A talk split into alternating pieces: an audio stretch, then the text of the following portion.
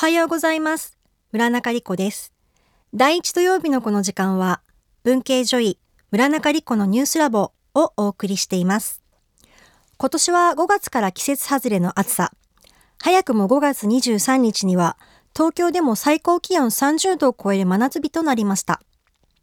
総務省消防庁によると、5月16日から22日までの1週間に、熱中症で緊急搬送された人は、全国で688人と、2015年同時期の420人に比べて1.5倍以上のペース。ちなみに、昨年5月から9月まで、全国における熱中症による救急搬送人数の累計は、55,852人でした。月別の救急搬送人数数は7月が最多で24,567人。8月が2番目で23,925人でした。蒸し暑さの始まるこの時期から熱中症には十分に気をつけて過ごしたいものです。そんな中、5月24日、東大阪市の中学校で2010年8月に体育館でのバドミントンの部活動中に起きた熱中症のため脳梗塞となり、左の麻痺などの後遺症が残ったとして、現在18歳の短大生、当時中学1年生だった女性が5600万円の損害賠償を市に対して求めていた裁判で、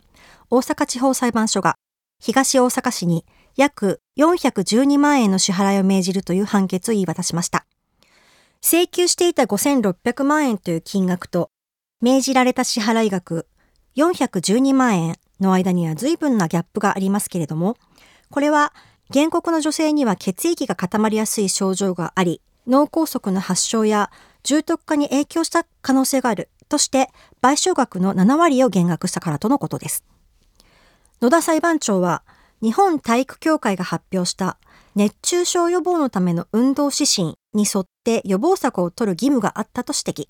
学校側は当時多くの中学校では厳密に気温を確認して管理する実態はなかったと主張していましたが、冷房の使用や運動の軽減、休憩や水分補給などで部活を安全に行うことが求められていたとしてこれを退けています。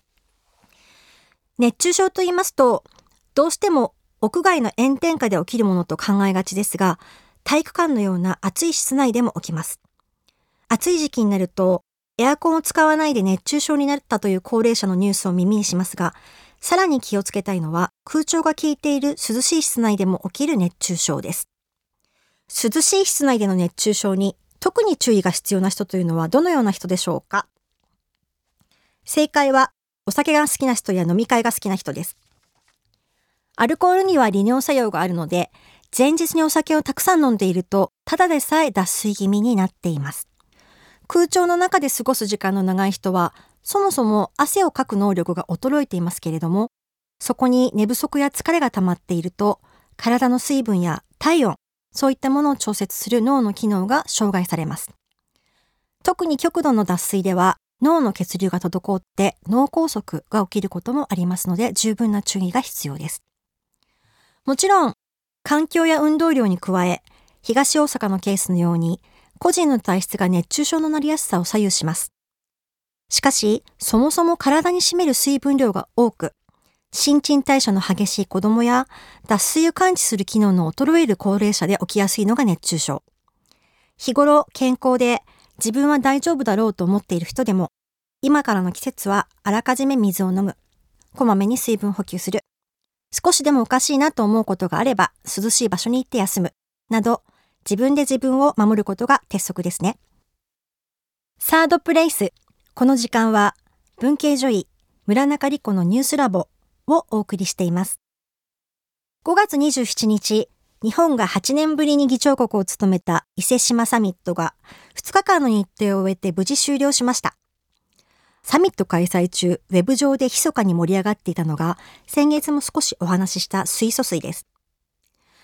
サミットで水素水が話題になったきっかけは、ラジオやテレビで活躍中のモーリー・ロバートソンさんの伊勢志摩サミットで水素水が提供されていますというツイートでした。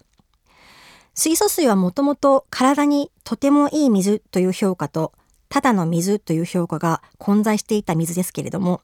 ウェブではのっけから日本の恥だとか偽価格などといったかなりネガティブな表現が出て炎上しました。そもそも水素水とは何なのでしょうか？ここで言う水素というのは水素分子、つまり理科で習った H2 です。水素ガスのことです。この水素ガスが水に溶けたものなので、なんとなくシュパーッと炭酸のような発泡性のあるものを期待してしまいますが、そういうことはありません。私も、えー、水素水飲んでみましたけれども、味の方はまずまずといったところでした。水素水の提唱者は日本医科大学の大田成夫教授です。大田教授が書いた水素水と錆びない体という著作の帯にある今分かっている水素水の健康効果最新報告というのによりますと水素水の効果があるとされるのはリウマチ、認知症、パーキンソン病、脳梗塞、メタボ、ED、二日酔い、糖尿病。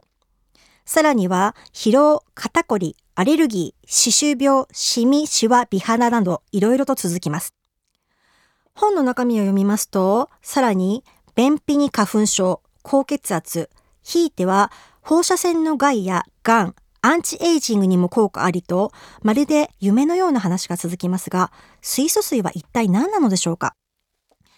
?2007 年、大田教授が大変有名な科学雑誌、ネイチャーメディシンという雑誌に発表した論文によりますと、水素分子は生物がエネルギーを作るときに生じるヒドロキシルラジカルなどの有害な活性酸素を消去し、スーパーオキシドラジカルなどの有用な活性酸素は消去しないことが培養細胞にて確認されたというものです。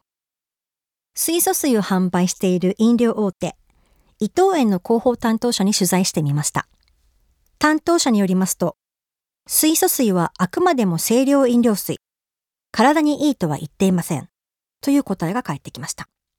伊藤園は2008年から青いアルミ缶の還元性水素水というのを販売していましたが、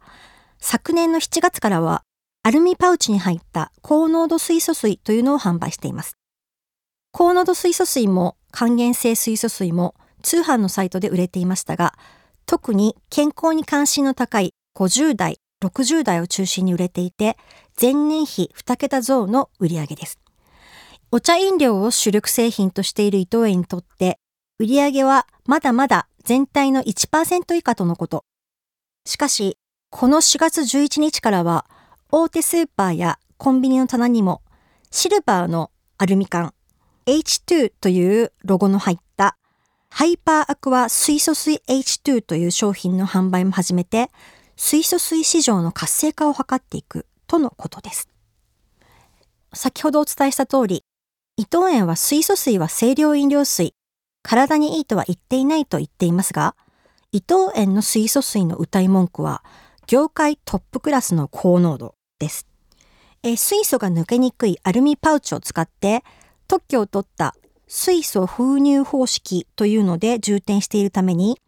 水の中に水素が長い時間存在する。それが特徴だというんですけれども、効果効能を尋ねると、なんと水分補給ですという答えが返ってきました。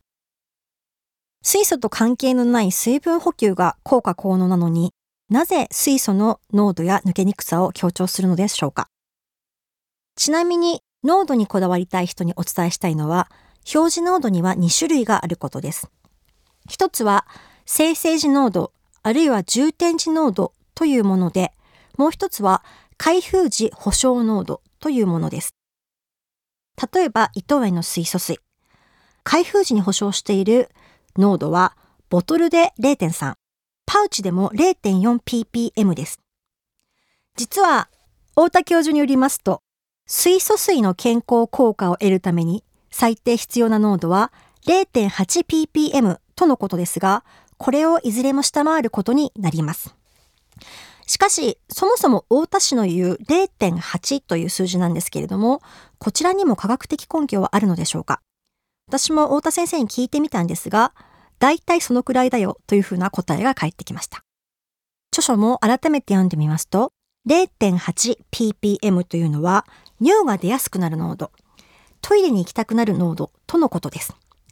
さらにその著作によりますと、0.2ppm でもトイレに行きたくなる人はいるだろうから、水素水には効果があり、しかも濃ければ濃いほど良いというふうにしているだけのことです。つまり、水素水の濃度を競うのも、濃度に文句を言うのもあまり意味がないかなということになってくるかと思います。えまた、太田教授はですね、実際にお会いすると、私は水素風呂に毎日入っていて、この10年間年を取っていないというふうにおっしゃいますが、私が見たところ、太田教授の年齢は年相応といった感じでした。水道の蛇口に取り付けるタイプの水素水生成器を発売しているパナソニックのマーケティング担当者にも取材しています。出来上がった水素水は、なんとアルカリイオン水と同じだと言います。パナソニックは1980年頃からアルカリイオン清水器というのを販売していますが、水を電解してアルカリ水を作る過程で水素も発生することは以前から分かっていました。太田先生の論文が出て、水素水は体に良いという話が広まってくると、2013年10月、還元水素水生成器というのの販売を開始します。それまではアルカリイオン生水器のカタログに水素も含むというふうに書いてあるだけだったんですが、いよいよここに水素水という名前を付けた清水器で売り出すことになります。当時はパナソニックの店と言われる系列店での扱いだけでしたが、2015年、家電量販店での販売を開始。同年12月に TBS テレビ、健康カプセル元気の時間で取り上げられると、一気に売り上げが伸びました。伊藤園によれば効果効能は水分補給。パナソニックによればアルカリ水と全く同じですという水素水。2015年現在、実は水素水について350もの論文が発表されています。しかし、論文として発表されているデータのほとんどは、細胞実験や動物実験と母数の少ない試験的な臨床試験のみです。治験が始まっているという話も聞きますけれども、実用レベルでの効果や安全性はまだ確認されていません。ただし、現在進行中のいくつかの臨床治験もあります。例えば、慶應義塾大学医学部循環器内科では、太田教授と共同研究を行い、水素水ではなく水素ガスを用いて心肺停止状態の人を蘇生させるための治験を行っています。150人に対し2年間行うという実験で、水素水の心肺停止後の脳や心臓へのダメージを軽減する効果が確認され始めているとのことです。太田教授によりますと、水素水の発見は薬の概念を覆すようなもの。つまり、水素水さえあれば、どんな薬もいらない。将来的には水素が水道水の中に含まれるようになり、人々は病気にならなくなる、年を取らなくなるというようなこともおっしゃっているんですけれども、ひょっとすると、限定的な対象に対する効果というのは今後確認されていく可能性があります。一方、ペットボトルやアルミパウチに入った水素水、水素風呂、水素入り化粧品などの効果効能については、はっきりと確認が取れておらず、使用する場合には、その効果について多大な期待をせずに使うことがいいのではないかなというふうに考えています。今日お話ししました水素水については、月刊ウェッジ6月号、水素水ビジネスにのめり込む伊藤園パナソニックの品格、高濃度だけど効果は水分補給。こちらの記事の方、ウェブの方にもアップして無料で読めるようになっておりますので、ぜひ、村中理子、水素水で検索して読んでみてください。で、これはちょっと水素水とは関係ないんですけれども、今回はちょっと面白い雑誌に記事を書いているので、もう一つ紹介させていただきます。え宗教問題という全国のお坊さんが読者という機関誌に欧米を覆う反イスラム感情、イスラモフォビアの真相と題された記事を執筆しています。イスラモフォビアというのは、イスラム教やイスラム教徒に対する理由のない恐怖や嫌悪感のこと。昨年1月にパリで起きた風刺雑誌社、シャルリー・エブドの襲撃事件のほか、アメリカの共和党大統領候補、ドナルド・トランプ氏のイスラム教徒はアメリカ入国禁止といった発言まで、イスラムフォビアの起源にも触れながら最新の動向を解説しています。イスラム教、日本ではあまり馴染みがなく、昨年で言えば、ジャーナリストの後藤健二さんが IS に拘束され殺害されたといった事件、あの時ぐらいしか注目されることのなかったような話ですけれども、ご覧いただけたらぜひ勉強になるのではないかなと思います。また、今回の宗教問題の方、特集は、戒名から法要までワンクリックで手配できる Amazon のお坊さん便です。こちらもとても興味深いテーマかなと思いますので、ぜひご覧ください。というわけで、サードプレイス文系女医のニュースラボこの時間のお相手は村中理子でした。